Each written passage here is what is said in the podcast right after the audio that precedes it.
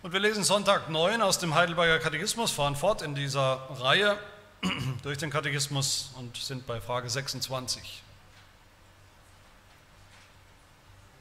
Das ist der erste eigentliche Artikel aus dem Glaubensbekenntnis. Frage 26. Was glaubst du, wenn du sagst, ich glaube an Gott, den Vater, den Allmächtigen, den Schöpfer des Himmels und der Erde?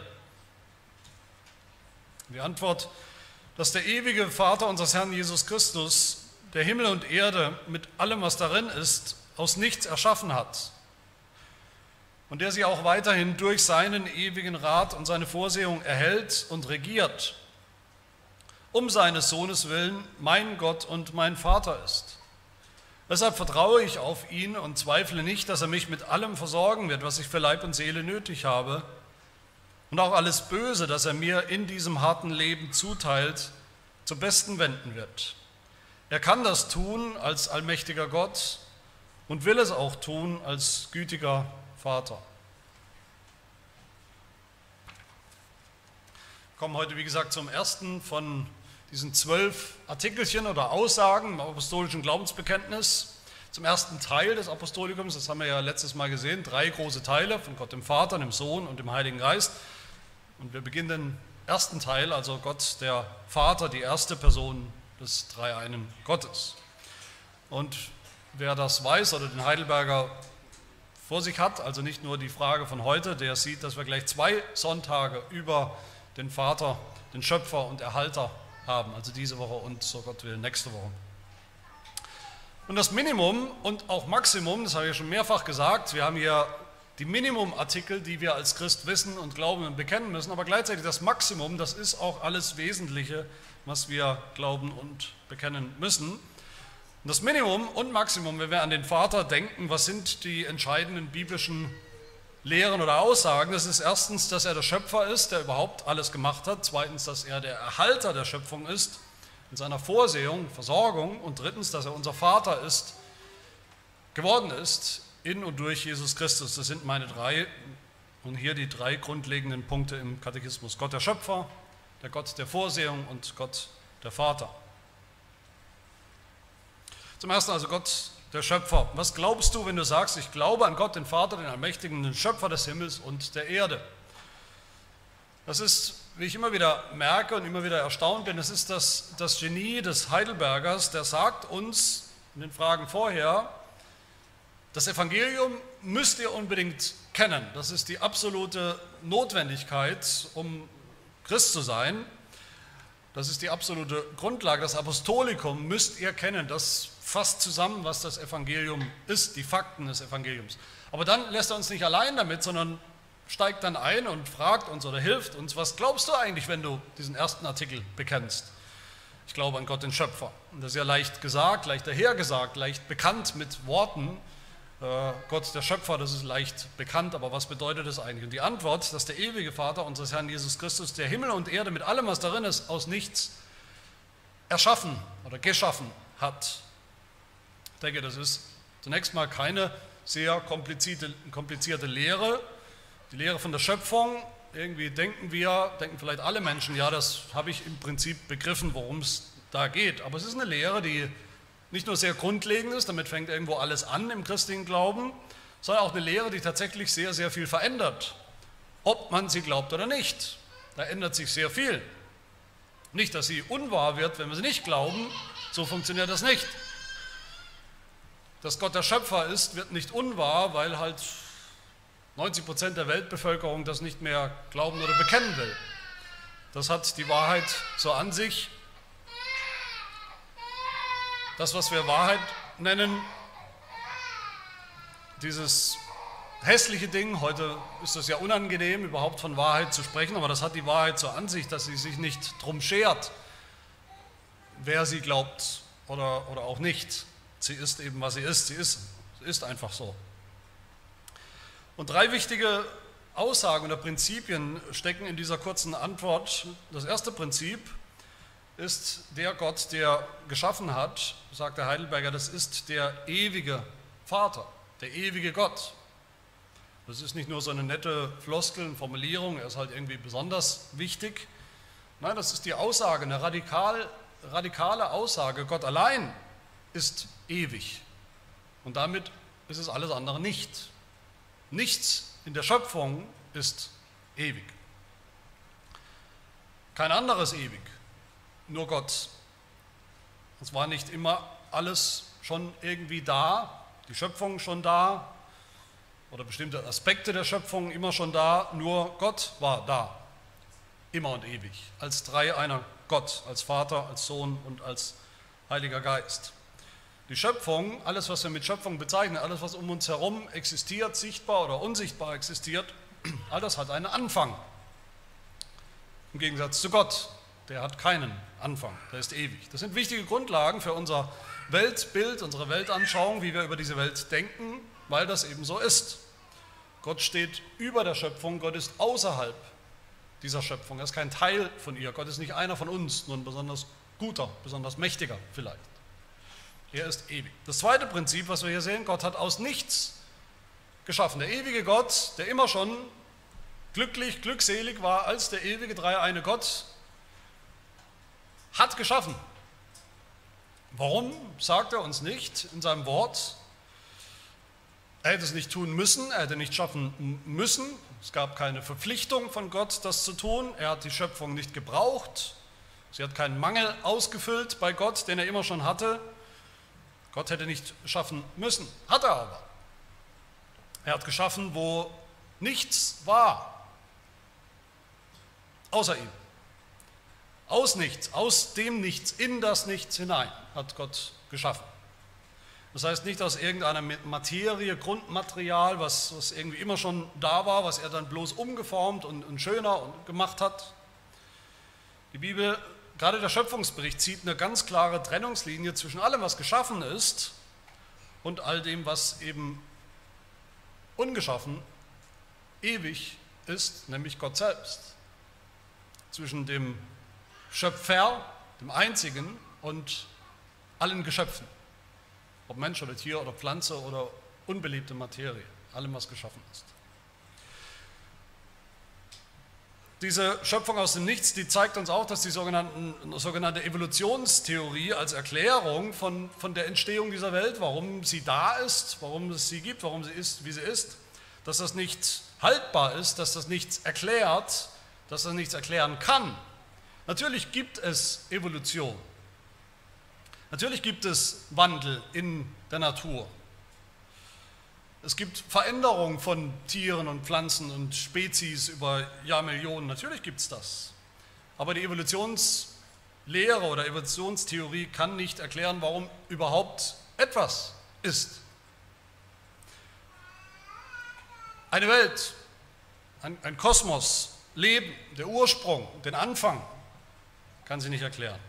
Nach dieser Theorie, nach der Evolutionstheorie ist alles eben aus etwas anderem entstanden hat sich alles entwickelt aus etwas, was vorher da war, irgendeine Materie oder Spezies. Der Mensch aus dem Affen, der Affe aus irgendwelchen niedrigeren Tieren, bis immer kleiner und einfacher und bis zu den Einzellen und Mikroben und so weiter, bis am Ende alles zurückgeht auf irgendeine Ursuppe oder Materialien, die eben schon immer da gewesen sind oder da gewesen sein müssen, das Urmaterial von allem. Die Evolution Vertreter dieser Evolutionslehre, die können nicht glauben, dass es irgendwann nichts gab. Keine Schöpfung. Es muss immer irgendwas gegeben haben. Die Schöpfung oder das Universum in irgendeiner Form ist also für sie ewig. Selbst der sogenannte Urknall kommt nichts aus dem Nichts oder kann nicht aus dem Nichts kommen. Knallen kann es nur da, wo, wo schon was ist, was knallen kann. Es erklärt nicht, kann nicht erklären, warum es überhaupt irgendwas gibt. Es verlagert alles zurück in eine schier unendlich weite Ferne und dann erklärt es noch nicht, warum irgendwas ist. Und all dem widerspricht natürlich radikal und entschieden diese Lehre von der echten Schöpfung, wirklich neuen Schöpfung Gottes in der Zeit, am Anfang aus dem Nichts, aus gar nichts. Und natürlich wissen wir, denke ich, alle, dass diese Evolutionstheorie nicht als wissenschaftliche Erklärung so attraktiv ist für so viele Menschen, wie das den Anschein hat. sondern sie ist attraktiv, sie kommt Ungläubigen, sie kommt gottlosen Menschen eben sehr entgegen, weil es viele positive Folgen hat. Wenn es keinen Anfang gibt, keine Antwort darauf, auf den Anfang, dann ist da eben nichts außerhalb der Schöpfung, nichts vor der Schöpfung, kein ewiges Wesen, kein Gott. Dann hat uns dieser Gott, den es sowieso nicht gibt, auch nichts zu sagen, dann schulden wir ihm überhaupt gar nichts, dann sind wir keine Geschöpfe, dann gehören wir nicht dem Schöpfer, dann gehören wir gar niemandem, höchstens uns selbst. Wir sind einfach Teil des evolutionären Prozesses. Und er ist völlig unpersönlich und grundlos.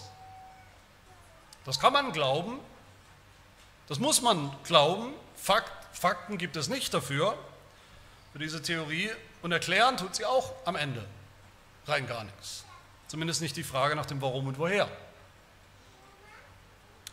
Und das dritte Prinzip hier, Gott hat Himmel und Erde, sagt der Heidelberger, Gott hat Himmel und Erde mit allem, was darin ist, aus nichts, äh, aus nichts erschaffen. Das heißt, Gott hat alles geschaffen, was nicht er selbst ist.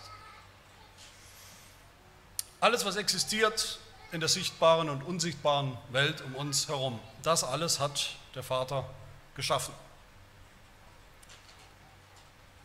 Und wenn das nicht aus irgendwas anderem kommt, dann kann es nur einen Ursprung haben, nämlich ihn selbst.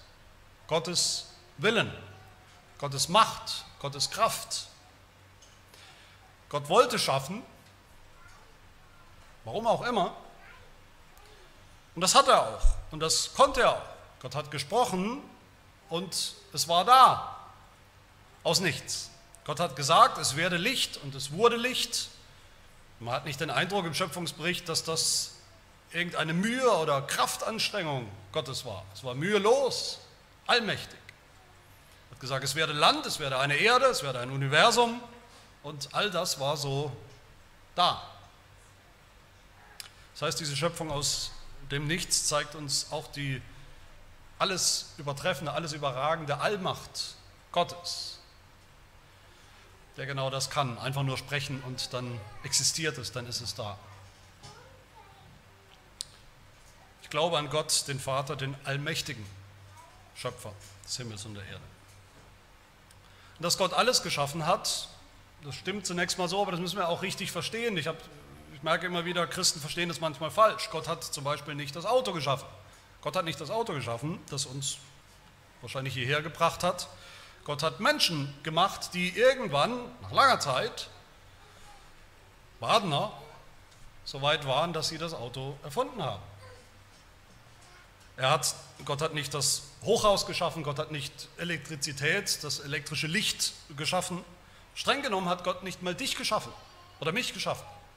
Das verletzt jetzt vielleicht unsere Gefühle, weil es gibt Christen, die denken, jeder einzelne Mensch ist eine spezielle Neuschöpfung, ein Schöpfungsakt Gottes. Die Schöpfung sagt uns, oder Schöpfungsbericht sagt uns, was Gott alles geschaffen hat. Er hat Himmel und Erde, Land und Meere geschaffen, er hat Tiere, er hat die Pflanzen geschaffen, er hat den Menschen geschaffen. Eigentlich streng genommen hat er nur Adam und Eva geschaffen. Schon ihre Kinder, Adam und Evas Kinder, Kain und Abel, hat Gott nicht mehr geschaffen, sondern die sind gekommen, geschlüpft durch natürliche Prozesse. Und wir wissen alle, wie das heißt und wie das funktioniert mit dem Kinderkriegen.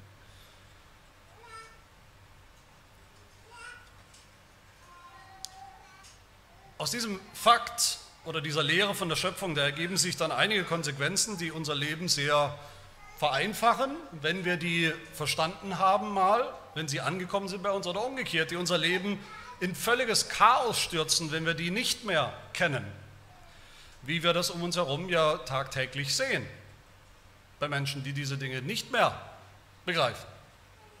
Die erste Konsequenz aus der Schöpfung als, als Fakt, als Grundlage ist ganz einfach, dass es eine Realität gibt da draußen. Auch in mir natürlich, ich bin auch eine Realität, aber auch um, um mich herum gibt es eine Realität, da ist einfach was. Ich komme in die Welt, ich plumpse in die Welt sozusagen als Baby und da ist schon eine ganze Menge da. Ich mache mir nicht die Welt, wie ich will, ich mache mich nicht selbst, ich mache nicht die Regeln, die in der Welt gelten, die Naturgesetze, die Schwerkraft, Vergänglichkeit, Tod und Leben, Mache ich nicht. Heute gibt es viele Menschen, die ihr ganzes Leben, hat man den Eindruck, dagegen rebellieren, gegen diese Fakten, gegen das, was ist. gegen das Universum mit seinen Gesetzen, gegen die Schöpfung. Die leben sozusagen in, in aggressiver, in aggressiven Widerspruch und Widersatz gegen die Schöpfung. Das erinnert mich an den äh, Anfang, weiß nicht, wer das Buch kennt, ist heute nicht mehr so bekannt, aber Per Anhalter durch die Galaxis. Ähm, also ein Klassiker, da heißt es im allerersten Satz, einer der besten Sätze der Literatur, am Anfang wurde das Universum erschaffen, das machte viele Leute sehr wütend und wurde allenthalben als Schritt in die falsche Richtung angesehen. Das ist der erste Satz in diesem Buch.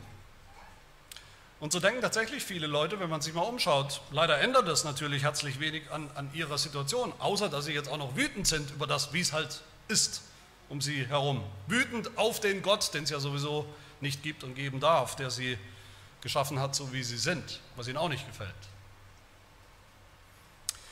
Die zweite Konsequenz, was Gott geschaffen hat, so unmittelbar aus dem Nichts, das bleibt auch so. Das ist seine Schöpfungsordnung. Die kann man nicht ändern, die kann man nicht revidieren, die kann man nicht un, äh, umstoßen, die kann man nicht ignorieren oder außer Kraft setzen.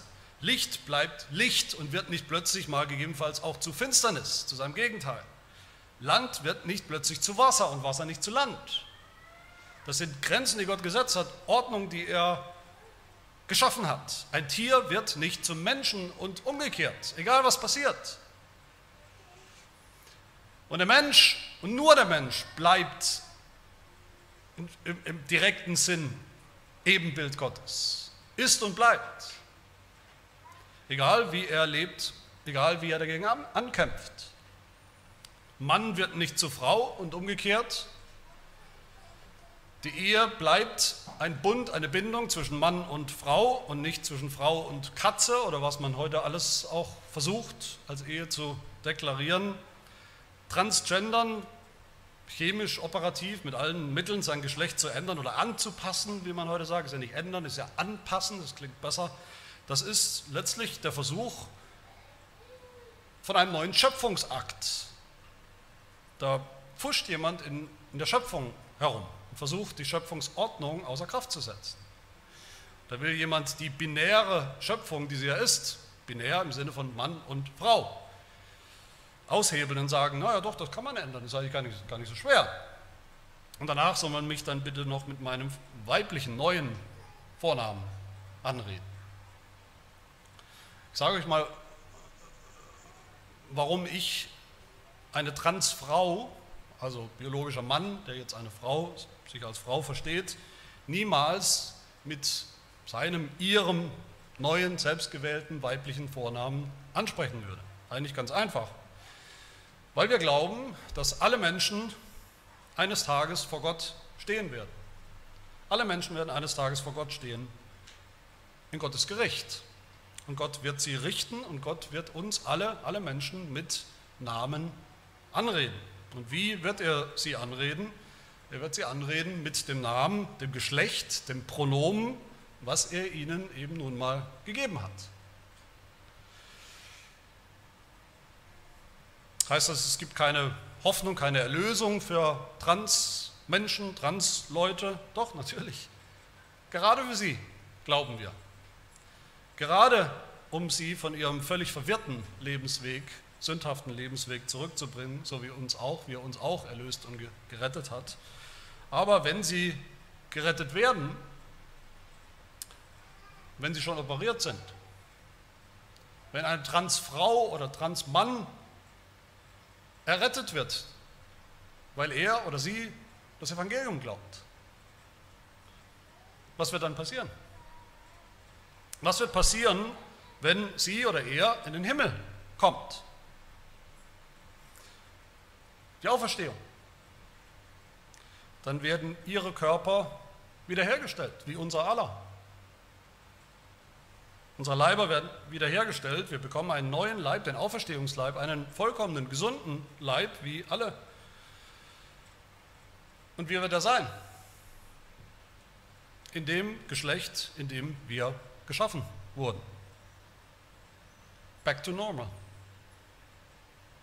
Und das ist wunderbar. Das ist Gottes Schöpfungsordnung.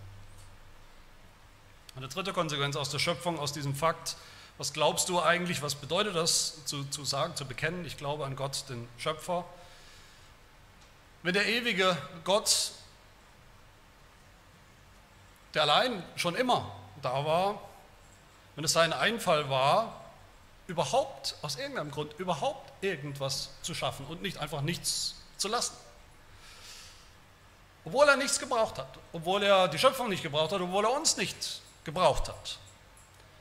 Aus dem Nichts geschaffen, einfach weil er wollte und einfach weil er kann, weil er allmächtig ist. Wenn er ewig ist und wir nicht, wenn er der Schöpfer ist und wir nur Geschöpfe, wenn all das stimmt, wenn wir in seinem Ebenbild geschaffen sind, aber trotzdem eben Menschen und nicht kleine Götter, wenn all das stimmt, dann ergibt sich daraus auch ganz automatisch eine Verpflichtung.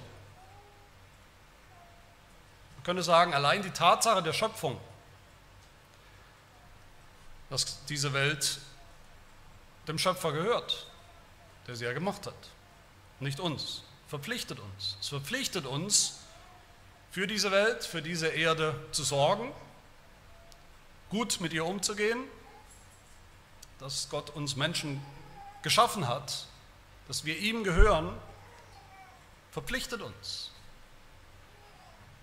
Römer 11, 36, denn von ihm, spricht von diesem Gott, denn von ihm und durch ihn und für ihn sind alle Dinge.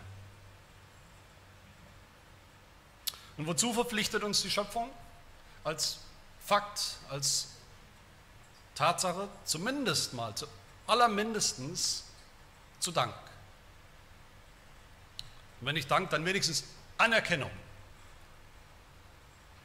dass es so ist. Das wäre sozusagen die, das Allermindeste von einem Geschöpf wie dem Menschen.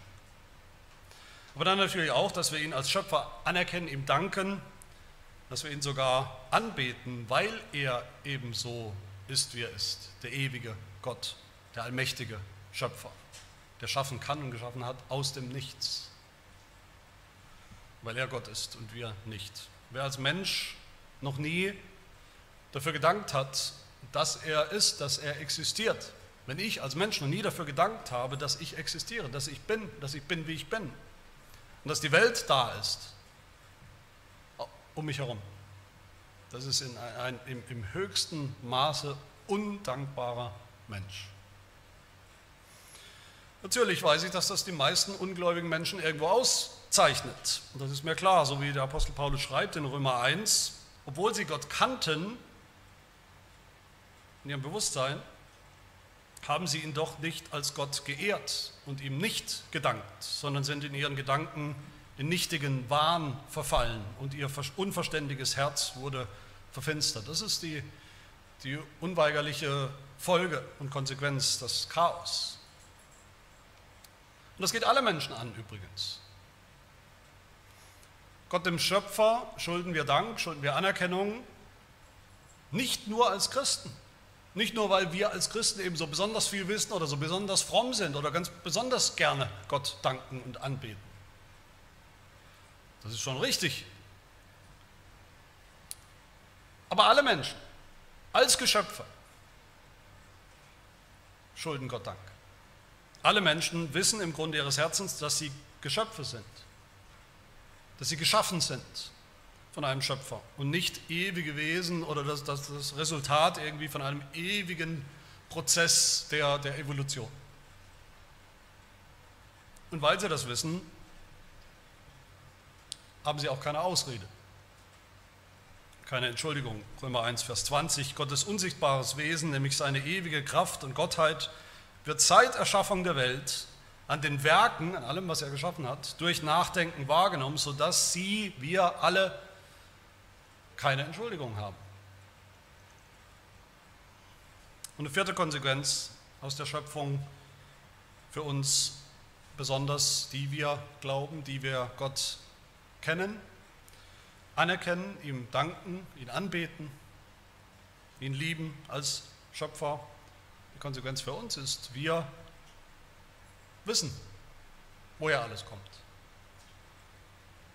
wie alles angefangen hat. Nicht im Detail, auch nicht warum, wir können auch nicht alle Fragen beantworten, aber wesentliche Dinge wissen wir, weil Gott sie uns mitgeteilt hat. Wir wissen, dass wir nicht ewig sind, wir wissen, dass die Schöpfung nicht ewig ist, Wir wissen nicht, wann sie angefangen hat, wir wissen nicht, wie lange es sie in dieser Form geben wird, alles wissen wir nicht. Aber das macht uns keine Angst. Deshalb verfallen wir nicht in, in, in, fallen wir nicht in ein schwarzes Loch oder irgendwie in, in Panik, bekommen deshalb nicht eine Identitätskrise, weil wir wissen, Gott ist ewig. Wir wissen, dass diese Schöpfung ihm gehört, dass er sie gemacht hat. Sogar das Chaos, das wir erleben, das es gibt in dieser Schöpfung, ist in Gottes Hand. Das ist und bleibt seine Schöpfung. Und damit sind wir beim zweiten, bei der zweiten Grundlage hier bei Gottes Erhaltung von seiner Schöpfung oder bei der Vorsehung. Was würde uns, wenn man mal drüber nachdenkt, was würde uns diese, das, was wir im ersten Gedanken jetzt gehört haben, die, diese Lehre von der Schöpfung am Anfang, was würde uns das bringen, wenn, wenn das alles stimmen würde? Okay, Gott hat es so gemacht, aber in dem Moment, wo alles fertig war, die Schöpfung vollendet war, hätte Gott diese Schöpfung sich selbst überlassen als Experiment. Wenn sie gefallen ist, wie die Bibel sagt, durch den Sündenfall, der die ganze Schöpfung beeinflusst hat oder in Mitleidenschaft gezogen hat, in den Verfall, in die Vergänglichkeit gefallen ist, in den Tod gefallen ist, was bringt uns all das, wenn die Schöpfung jetzt außer Kontrolle ist? Die Schöpfung war gut am Anfang vielleicht, Gott hat es so gemacht, hat es gut gemacht, aber jetzt ist eben alles außer Kontrolle. Nicht mehr so, wie es mal war. Und deshalb kommt der Katechismus auch sofort zur genauso wichtigen Lehre von der Vorsehung. Gott hat nicht nur alles geschaffen im Anfang aus, aus dem Nichts. Wenn wir sagen, ich glaube an Gott, den Vater, den Allmächtigen, den Schöpfer des Himmels und der Erde, dann bekennen wir damit auch, wie es weiter heißt in der Antwort, dass derselbe Gott diese Schöpfung auch weiterhin durch seinen ewigen Rat und seine Vorsehung erhält und regiert. Vorsehung. Vorsehung ist nicht das, was manche denken, fälschlicherweise die Lehre, dass Gott alles im Voraus weiß, sieht, im Voraus sieht. Es geht nicht um Vorhersehung. Vorsehung. Vorsehung bedeutet, dass Gott vorsieht, dass er bereitstellt, dass er versorgt. Und zwar alles, was nötig ist, damit diese Schöpfung, die er einmal gemacht hat und wie er sie gemacht hat, nicht einfach wieder in sich oder ins Chaos oder ins Nichts zurückfällt. Das ist sozusagen der Wartungsvertrag, Gottes Wartungsvertrag mit der Schöpfung, dass er das, was er gemacht hat, auch funktionstüchtig erhalten wird. Natürlich wollen wir die Folgen des Sündenfalls nicht äh, relativieren, die waren sehr dramatisch. Die haben, wie gesagt, eingegriffen bis in die Substanz dieser Welt und der Schöpfung und des Menschen, unser Wesen, damit haben wir uns beschäftigt. Die ganze Schöpfung ist gezeichnet von Sünde. Bis in die Gene hinein, bis in die Atome hinein. Aber sie bleibt, und das ist das Entscheidende, sie bleibt doch immer noch Gottes Schöpfung. Gott hat diese Schöpfung nicht zum Spaß gemacht, um dann zuzuschauen, naja, jetzt geht halt alles in den Bach runter, sie zerstört sich selbst. Die werden sie schon, werden schon hinkriegen, alles kaputt zu machen in ein paar Jahrtausenden oder ein paar Jahrhunderttausenden oder ein paar Jahrmillionen. Wir bleiben Menschen. Gottes Geschöpfe. Auch nach dem Sündenfall sind wir Menschen geblieben. Verkorkstes Ebenbild Gottes, ja. Verzerrtes Ebenbild Gottes, ja, aber immer noch Ebenbild. Tiere bleiben Tiere, Planeten bleiben Planeten die Schöpfungsordnung bleibt, der Sabbat bleibt Sabbat, ein Männlein bleibt Männlein, Weiblein bleibt Weiblein, die Ehe bleibt auch, wie sie ist, auch nach dem Sündenfall. Warum? Weil die Schöpfung, wie sie heißt, dem ewigen Rat Gottes entspricht, seinem Masterplan, den er nicht vorhat, aufzugeben.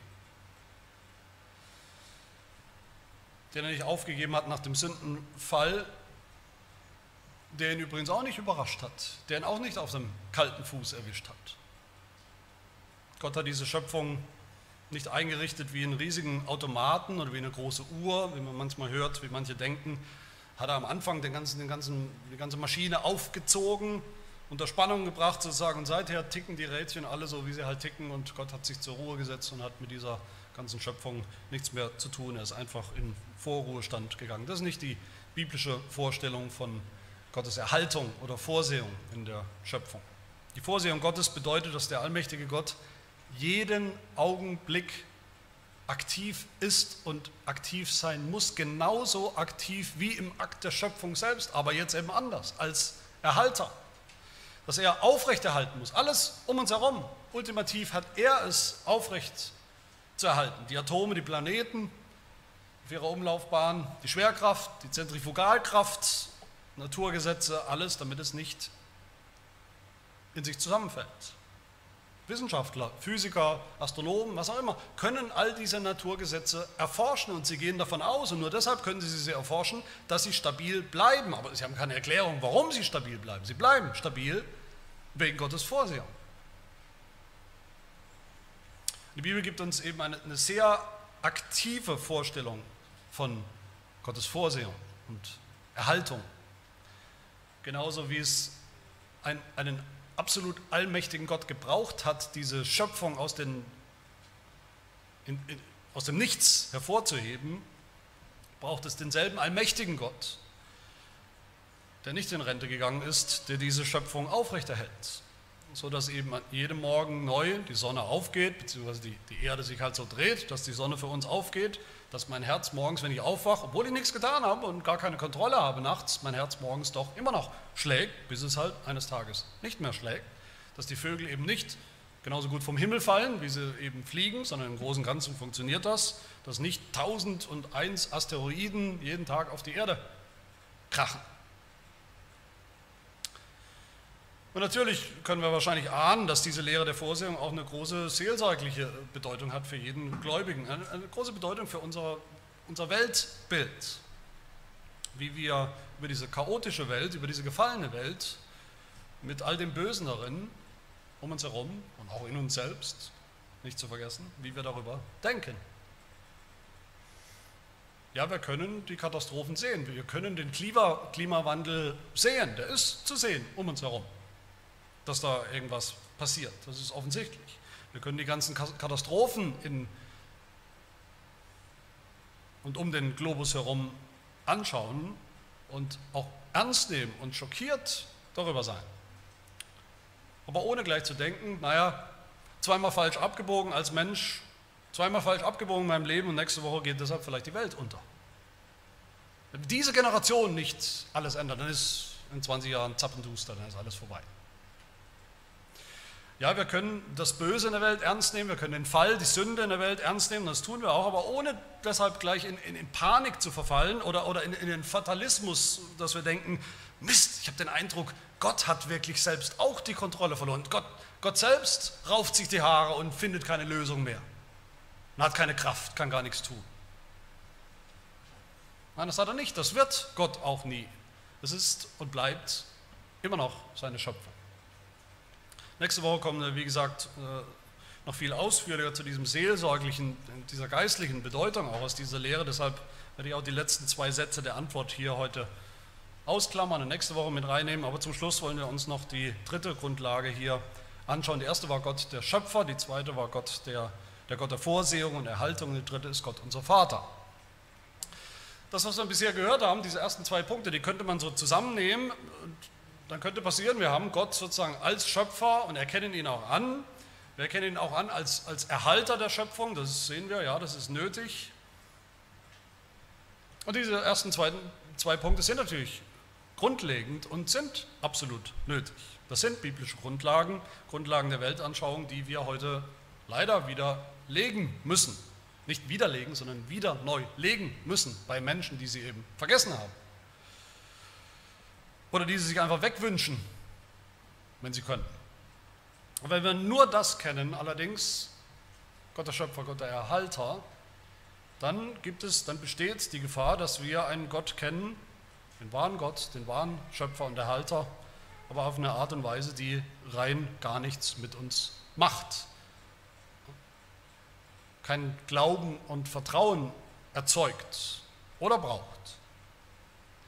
Ein Gott und ein Glaube an diesen Gott, in Anführungsstrichen, der uns nicht rettet.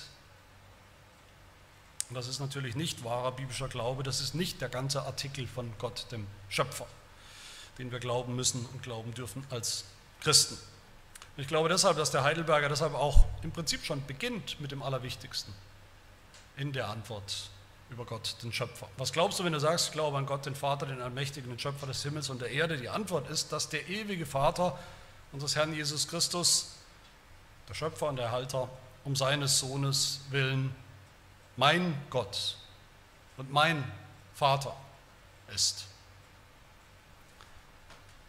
Da wird es plötzlich sehr, sehr persönlich.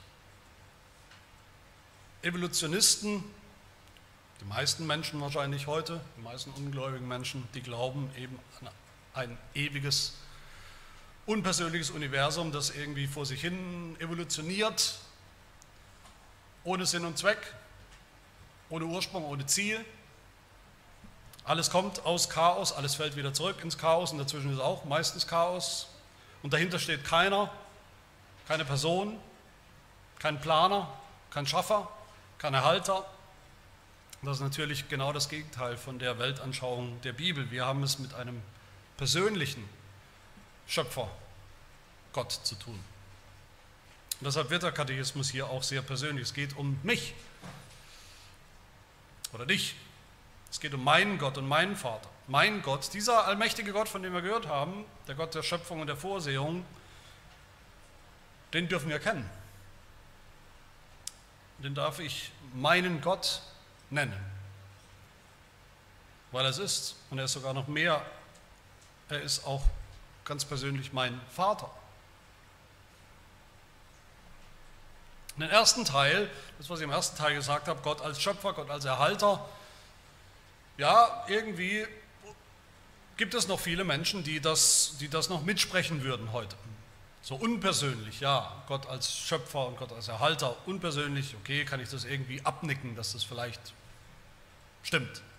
Viele Menschen in unserem Land behaupten, sie glauben an Gott, dass er ist, dass er die Welt irgendwo gemacht hat, hinter allem steht, dass er sie auch irgendwo aufrechterhält vielleicht. Aber niemals würden sie von Gott reden als ihrem Vater, weil sie ihn so nicht kennen. Sie kennen nicht den persönlichen Gott, den Bundesgott, Yahweh, der einen Namen hat und der auch uns mit Namen anspricht sondern nur irgendeinen abstrakten, unpersönlichen Gott, irgendein Prinzip. Wie gesagt, das ist möglich, Gott zu kennen als Schöpfer, aber nicht als Vater. Alle Heiden, alle Ungläubigen tun das im Prinzip. So der Römerbrief, wir haben das gehört. Alle Ungläubigen wissen in ihrem Gewissen von Gott, dem Schöpfer, der sie und alles andere gemacht hat, aber sie kennen ihn deshalb noch lange nicht als Vater. Und deshalb danken sie ihm auch nicht. Sie haben keine Adresse, sie danken ihm nicht für die Schöpfung, sie danken ihm nicht, dass er sie gemacht hat, wie er sie gemacht hat, dass er sie gut gemacht hat, dass er sie wunderbar, weise gemacht hat, mit seiner Weisheit alles geordnet hat. Sie danken ihm nicht für sich selbst, sie danken ihm nicht, wie er uns gemacht hat. Die meisten Menschen staunen niemals über Gottes wunderbare Schöpfung. Manche staunen, das ist sehr lächerlich, wenn man das hört manchmal bei Wissenschaften. Sie staunen über irgendwas in der Evolution, wie die Evolution das zustande gebracht hat. Und sie, sie wollen eigentlich irgendwas anbeten und, und, und danken und loben und preisen, aber was? Niemals würden sie beten, wie das David tut im Psalm 139. Ich danke dir, spricht er zu Gott, zu seinem Gott, ich danke dir dafür, dass ich erstaunlich und wunderbar gemacht bin. Wunderbar sind deine Werke und meine Seele erkennt das wohl. Die weiß das. Die staunen nicht darüber, nicht, nicht, nicht einmal darüber, wie Gott Millisekunde für Millisekunde diese, diese Schöpfung, das, das ganze Universum überall gleichzeitig mit, mit unendlich vielen Prozessen, mit unendlich vielen imaginären Armen sozusagen alles gleichzeitig am Laufen hält und, und, und jongliert, dass alles weiterläuft. Alle Naturgesetze aufrecht bestehen bleiben, sodass wir auch weiterleben können. Sie haben ihm noch nie auch nur für einen Atemzug gedankt, den sie gemacht haben. Sie staunen nicht über Gottes Vorsehung. Sie kennen diesen Gott nicht als Vater, persönlich. Weil wir das eben nicht in der Schöpfung erkennen. Wir laufen nicht durch den grünen Wald, durch den schönen, kühlen Wald im Sommer, oder den Frühlingswald oder die schöne paradiesische Blumenwiese und erkennen Gott als unseren Vater. da. Das war mal, so war es im Garten Eden, aber seit dem Sündenfall leben wir nicht mehr im Paradiesgarten Eden mit Gott, in ungetrübter Gemeinschaft. Und der einzige Weg, wie wir Gott wieder als Vater haben und erkennen und finden können, diese persönliche Beziehung, dieser Weg ist, der einzige Weg ist durch Jesus Christus, wie der Katechismus ja sagt, dass dieser Gott um seines Sohnes willen, spricht er von Jesus, und nur wegen Jesus, nur um seines Sohnes willen, mein Gott und mein Vater ist. Dieser Gott, von dem wir die ganze Zeit reden, von dem ich die ganze Zeit gesprochen habe, der Schöpfer und der Erhalter, der ist der Vater.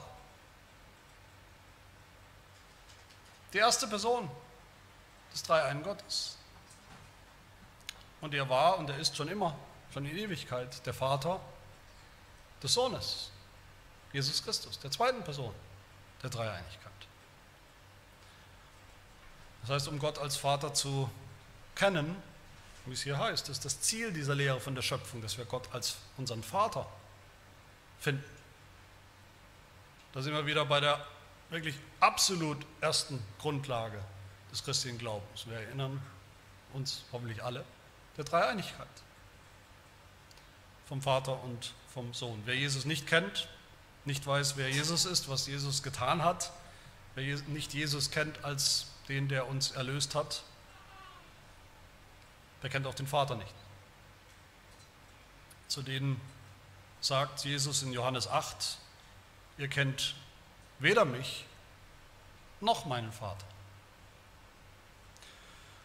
Aber umgekehrt zu denen, die sich ihm, Jesus, dem Sohn anvertrauen, an ihn glauben, zu denen sagt Jesus Christus, wenn ihr mich kennt, so kennt ihr auch meinen Vater. Ich und der Vater sind eins.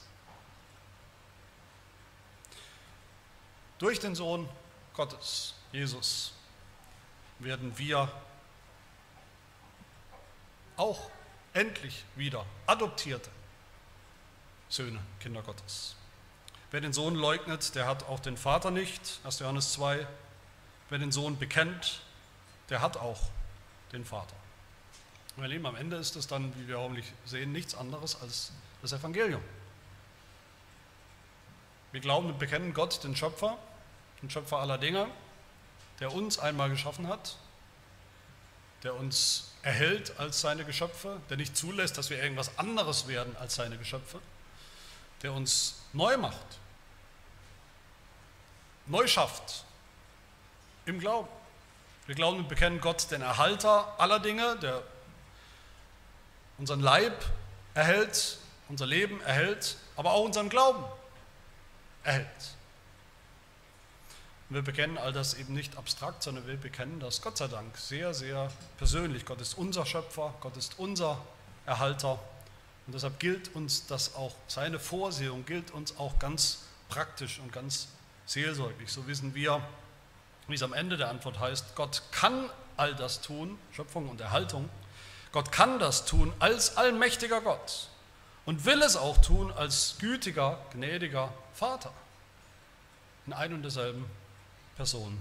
Das gilt uns, wenn wir Gott als unseren Vater haben, als unseren Vater kennen, im Sohn Jesus Christus, in unserem Bruder Jesus Christus, dem erstgeborenen Sohn. wer ihn hat, hat alles von Gott dem Schöpfer, von Gott der Vorsehung, von Gott dem Vater, was wir brauchen und haben könnten und ist ein wahrer Sohn Gottes. Amen. Wir beten.